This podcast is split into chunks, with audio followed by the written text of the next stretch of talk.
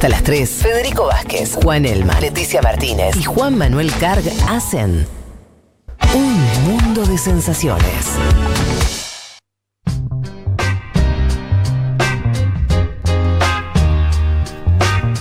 Ustedes saben que hace una semana, bueno, esta temporada nueva, arrancamos con eh, un- una sección que hacemos cada 15 días, que tiene que ver con pensar eh, o traerles a, a- a la discusión, a, a los comentarios, ideas nuevas sobre mm, referidas a, a- dichas por intelectuales, referentes políticos, movimientos, eh, ideas nuevas sobre cómo transformar el mundo, para decirlo medio rápidamente.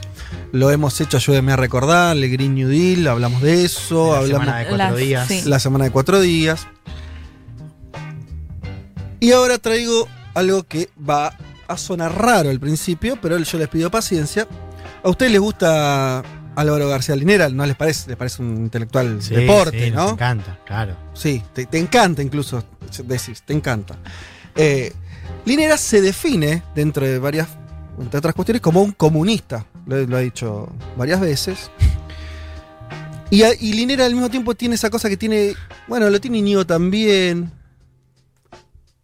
eh, que es, eh, viene también y conmueve multitudes, acá llena, llena estadios, ¿no?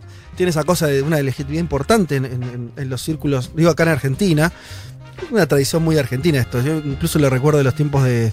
Hay un historiador, falleció hace, un, hace no mucho, Eric Hobsbawm, un historiador marxista británico, que eh, yo lo escuché en el Teatro San Martín, en el- Mirá. creo que fue el 99 o algo así. Eh, Pero que era tipo rockstar. Rockstar. Sí. El eh, historiador. Y el tipo decía, no puedo creer lo que pasa acá. O sea, vengo a dar conferencias en todo el mundo, y acá las jóvenes y la política, año 99. Claro. Hobsbawm, que, que para mí es uno de los tipos más inteligentes que yo escuché, eh, se percató, no en el 2010, el 99, esta cosa de decir, los jóvenes y la política en Argentina, algo pasa acá, porque, ¿no? Como, Claro, como Hiper reconocido, pero no tenía ese nivel de, de atracción física, digamos. multitudes. Claro. O sea, yo apenas pude entrar, me acuerdo. Eh, yo estudié historia, o sea, que- y no es que había otros estudiantes de historia, había gente, ¿no? Claro, no era solo Juan. Ni en pedo, no, no, no, era muy bueno. Digo, esto pasa con. con- en Argentina pasa con. lo- lo- digo lo de Íñigo porque también. Sí. y Linera Sí. me parece que entra dentro de ese club, ¿no? Sí. Que no, a, a- a muchos le- le- les gusta. Bueno. Pero Linera no es un intelectual blandito. Y lo que le voy a traer ahora es, este, es una idea que a priori va a chocar con la sección que es el comunismo. Cuando digo el comunismo soy estricto. El comunismo. ¿Es una idea del pasado o es una idea del futuro? Voy a tomar lo que dice Linera y adelanto que Linera cree que es una idea del futuro, no una idea del pasado. Em, la idea del comunismo como un horizonte posible. Em, es una idea de un mundo mejor como otras. Que, que- que una cosa que dice Linera es, bueno, a ver, eh, hay muchas ideas sobre cómo debería funcionar el mundo. En la historia de la humanidad hubo muchas. Una de las características es que casi ninguna idea, por no decir todas, ninguna se aplicó. Incluye él eh, en esto, por ejemplo, las religiones como ideas de cómo debería funcionar el mundo. La idea de la salvación, bueno, no, no pasó, el juicio final, no, ocurren en general las cosas, las ideas eh, que, las personas tienen sobre cómo debería funcionar, después no, no, no son aplicables, en general no, no se materializan, el mundo va por otro lugar, en general siempre es sorpresivo y que no tiene que ver con ideas preconcebidas eh, y demás. Em, pero Línea dice que con el comunismo eso es distinto. Que tiene una mayor fuerza lógica. Recordemos siempre que Linera además es matemático. Esto a lo que voy es, un intelectual que combina ciencias sociales con cierta. A veces la dureza de sus planteos también tiene que ver con un pensamiento de un racionalismo muy, muy, muy fuerte. Eh, Linera lo que dice es que el comunismo es distinto porque el comunismo no es solo una idea. ¿Sí? Sino que es una idea fuerza, una idea movimiento. O sea, y lo fuerza más. Dice: el comunismo ocurre en la realidad. Cita Marx, dice, y lo voy a, leerles la cita, es muy cortita. Dice Marx: el comunismo no es un estado que deba implantarse, una idea a la que haya que sujetar la realidad. Nosotros llamamos comunismo al movimiento real que anula y supera el estado actual de las cosas. Marx decía, allá lejos hace tiempo. El comunismo no es una idea abstracta, sino que el comunismo es el movimiento real que intenta superar el capitalismo. O sea, las luchas anticapitalistas, eso es el comunismo. Eh, retomando a Linera, dicen, bueno, entonces no es un plan, una idea loca, dice, ¿no? generada por una persona, un grupo de personas. Es algo que sucede en las sociedades. Em, dice, seguramente conocemos ligado a esto la, idea de que el comunismo se va generando dentro del mismo capitalismo. Esta idea también es muy marxista. Bueno, eh, dentro, en las entrañas, ¿no? Esa figura, en las entrañas del comunismo, eh, del capitalismo, anidan las fuerzas que lo van a superar, ¿no? Y, hay un poco de eso. Em, la famosa aceleración de las fuerzas productivas, Vázquez. Exactamente. Ahora, Linera actualiza un poco esta idea que está en el manifiesto comunista, etc.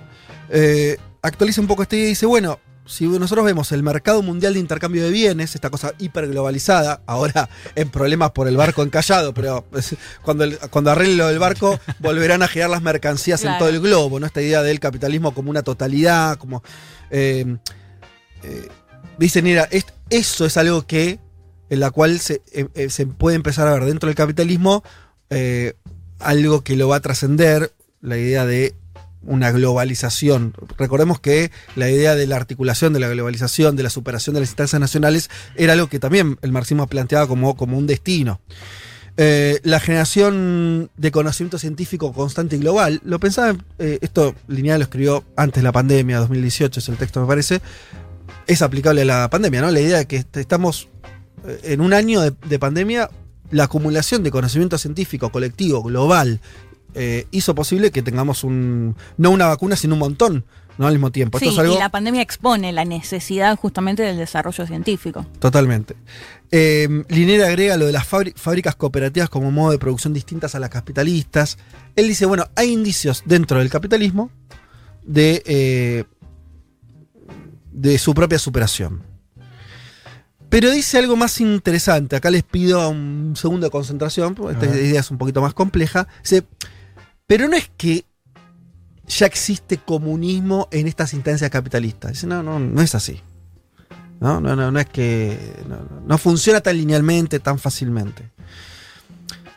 No es un futuro comunismo que vemos hoy implantado en ciertos lugares del capitalismo. Y entonces va a haber una cosa como de que se va, va construyendo ¿eh? Eh, este otro sistema dentro del actual. Eh, son más como raíces, como condiciones de posibilidad.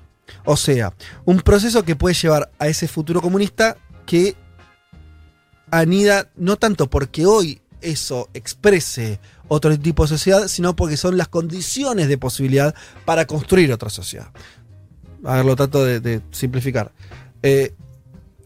la idea de un intercambio comercial a escala global permite pensar algún tipo de comunidad internacional en el futuro. ¿sí? Que si estuviéramos en una instancia histórica distinta donde los intercambios comerciales fueran limitados a territorios más chicos. No es que, y sería medio pavo decirlo, que el mercado internacional es ya tiene algo de socialista o comunista. Para nada, es absolutamente capitalista. Lo que dice Linera es es una condición de posibilidad para pensar otra sociedad que eso hoy esté a ese nivel de desarrollo. Eh, es como una intención, ¿no? Como que dentro de, este sistema em, podría pensarse otra sociedad. Las cosas pueden ser distintas porque ya hay algo distinto en el presente.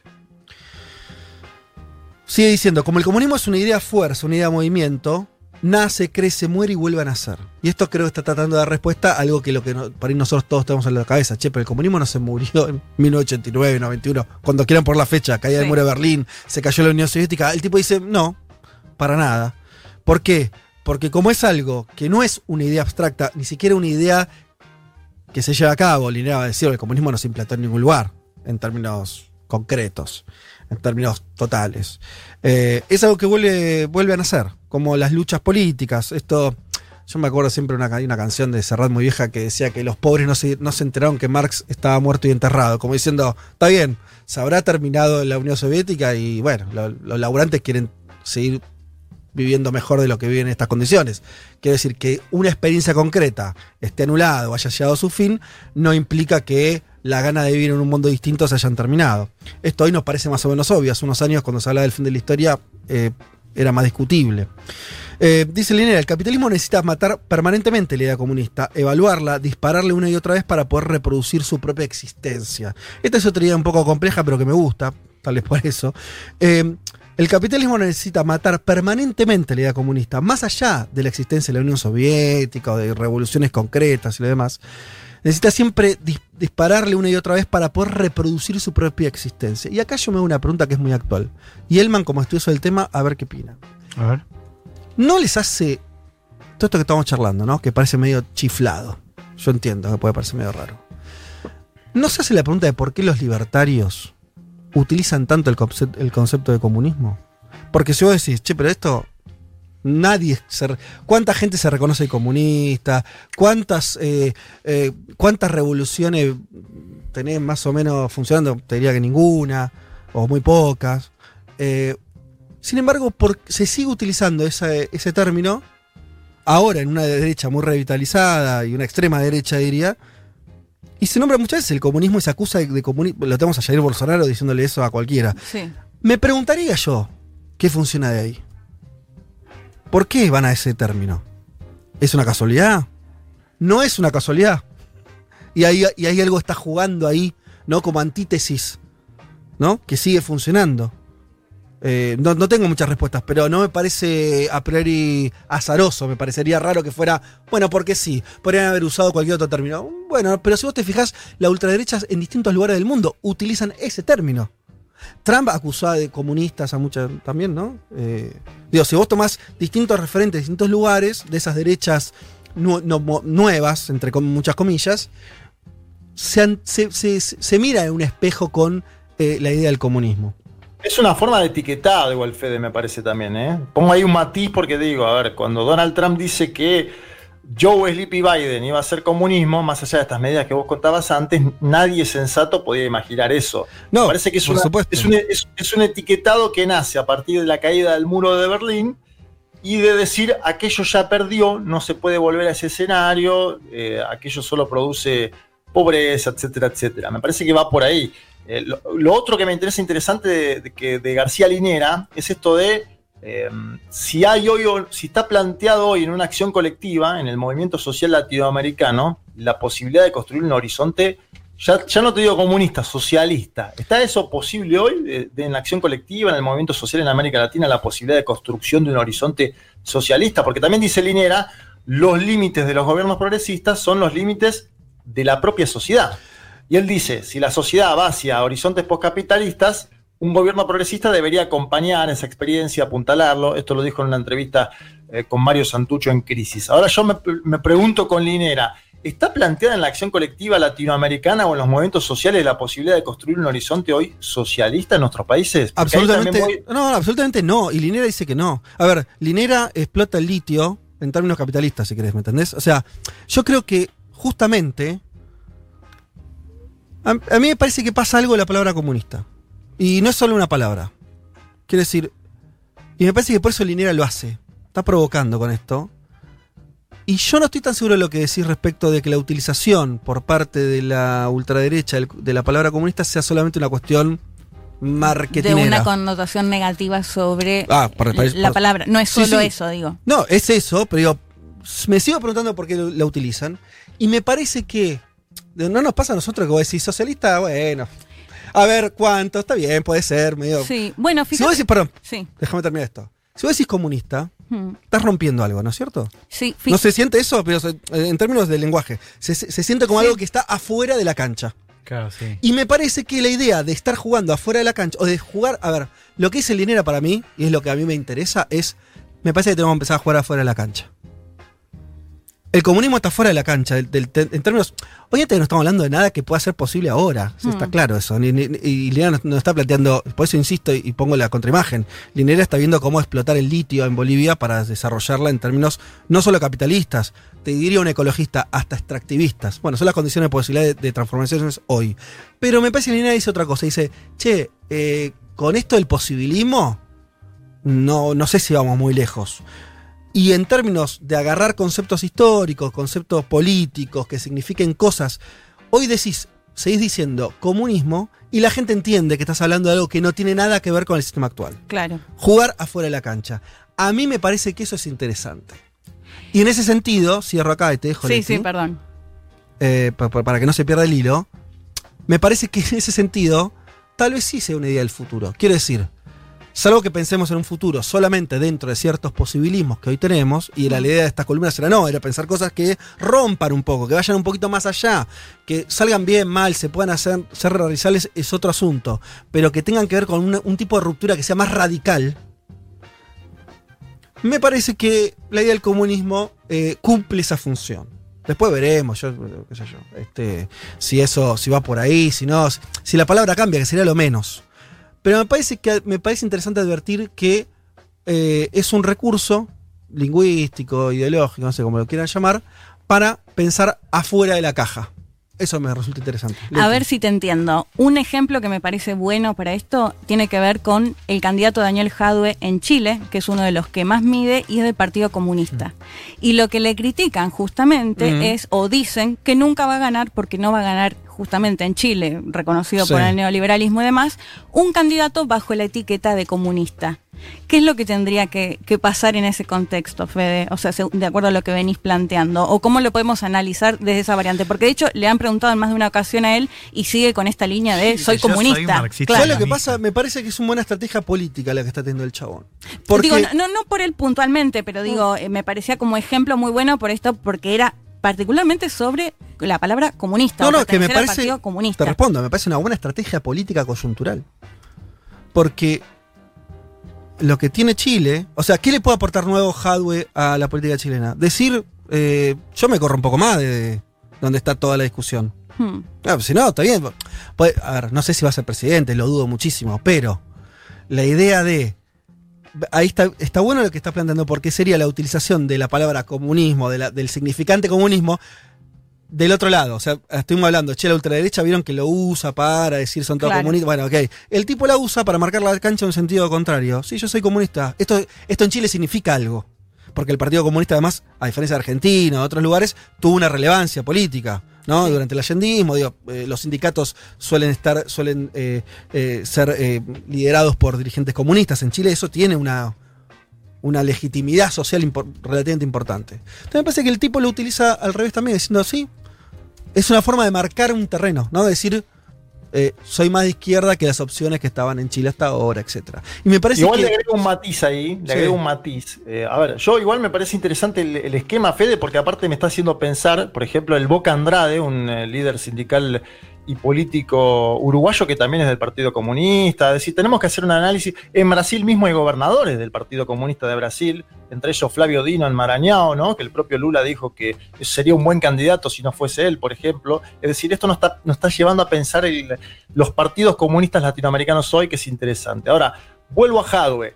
Jadwe ya tiene el voto de la izquierda chilena y por eso dice, no sé, ahora sale a hablar a favor de las encíclicas del Papa Francisco, es decir, se mueve un poquito hacia el centro discursivamente, obviamente puede ser también una táctica, ¿eh? no estoy diciendo que Jadwe ahora sea papa francisquista o católico, nada por el estilo, pero me parece que ahí también hay algo de analizar que ya tiene un segmento determinado de la población de ese voto de izquierda dura y moverse hacia el centro al menos discursivamente. Y hay que ver ahí si esa experiencia, eh, si eso significa un movimiento que es táctico en términos electorales o, que si, o si ella es una conformación más de su horizonte político, por así decirlo.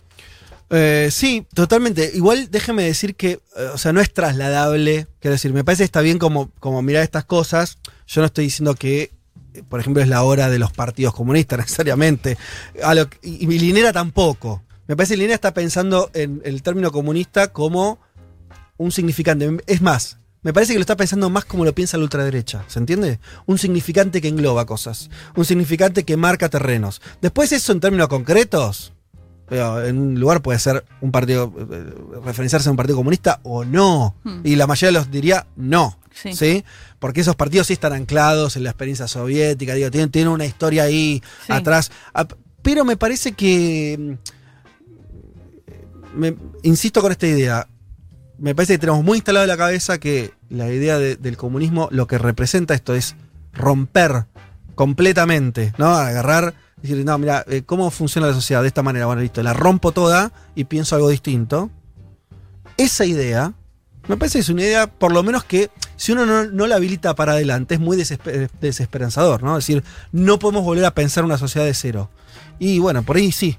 Eh, o por ahí hay que hacer el intento.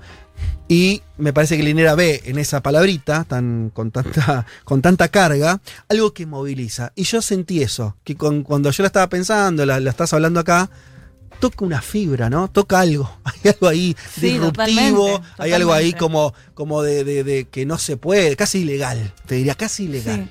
¿no? El socialismo no es ilegal. El comunismo es ilegal. Y ahí me parece que se juega algo que yo no le yo no le dejaría tan fácilmente a la ultraderecha este, el concepto, me parece que Linera tampoco. Eh, entonces me parecía divertido traerlo a comentario a ver qué, qué les va pasando con eso. ¿Nos pasamos de tiempo? No Al que no escuches a Elman, Sí. ¿no? En la columna. ¿Hay algo para Elman ahí? de- No, no, estamos, estamos de tiempo, estamos, estamos jugando. Ah, bueno, listo.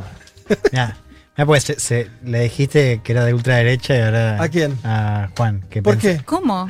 No, no, no le dijiste que era de ultraderecha, estoy jodiendo. Pero le dijiste como. Quiere pelear de que nuevo. esa manera de pensar era de ultraderecha. Ahora Bueno. me, me tira lastre a mí. Lastre, mira. No, no, acá, acá, No, acá no, por. quería saber qué opinaba. No, eh, claro, Juanma quería saber qué opinabas vos eh, respecto a esta idea Ah. que traje yo. No hay, ah, me, No- me- no me comment. hizo se- eh, señal de que no hay tiempo. Pero bueno, Ah, para la bueno. próxima. Para la próxima. Si algo nos gusta acá es debatir. Em, Entonces decís que no tenemos tiempo para la canción del mundo. Ok, 20. Son, son y 40. Quedan 20 minutos de programa con eh, muchas cosas para comentar y sobre todo el Ministerio de, Sol- de la Soledad en Japón, Sí. al cual hay que dedicarle un tiempo. Pero entonces, eh, bueno, es una pena, lo vamos a dejar para la semana que viene, porque además iba muy bien con la cuestión del comunismo, porque Pablito nos trajo a Omar Portuondo, que es una cantante cubana, así que iba a cerrar todo perfecto. Pablito, lo dejamos para el domingo que viene, así seguimos dándole Perdón, vueltas Pablito. al asunto. Dale, ya venimos. Vázquez, Carg, Elman, Martínez. Seamos conscientes de nuestra posición en la División Internacional del Trabajo. Lo demás, lo demás, no importa nada. Nada. Un mundo de sensaciones.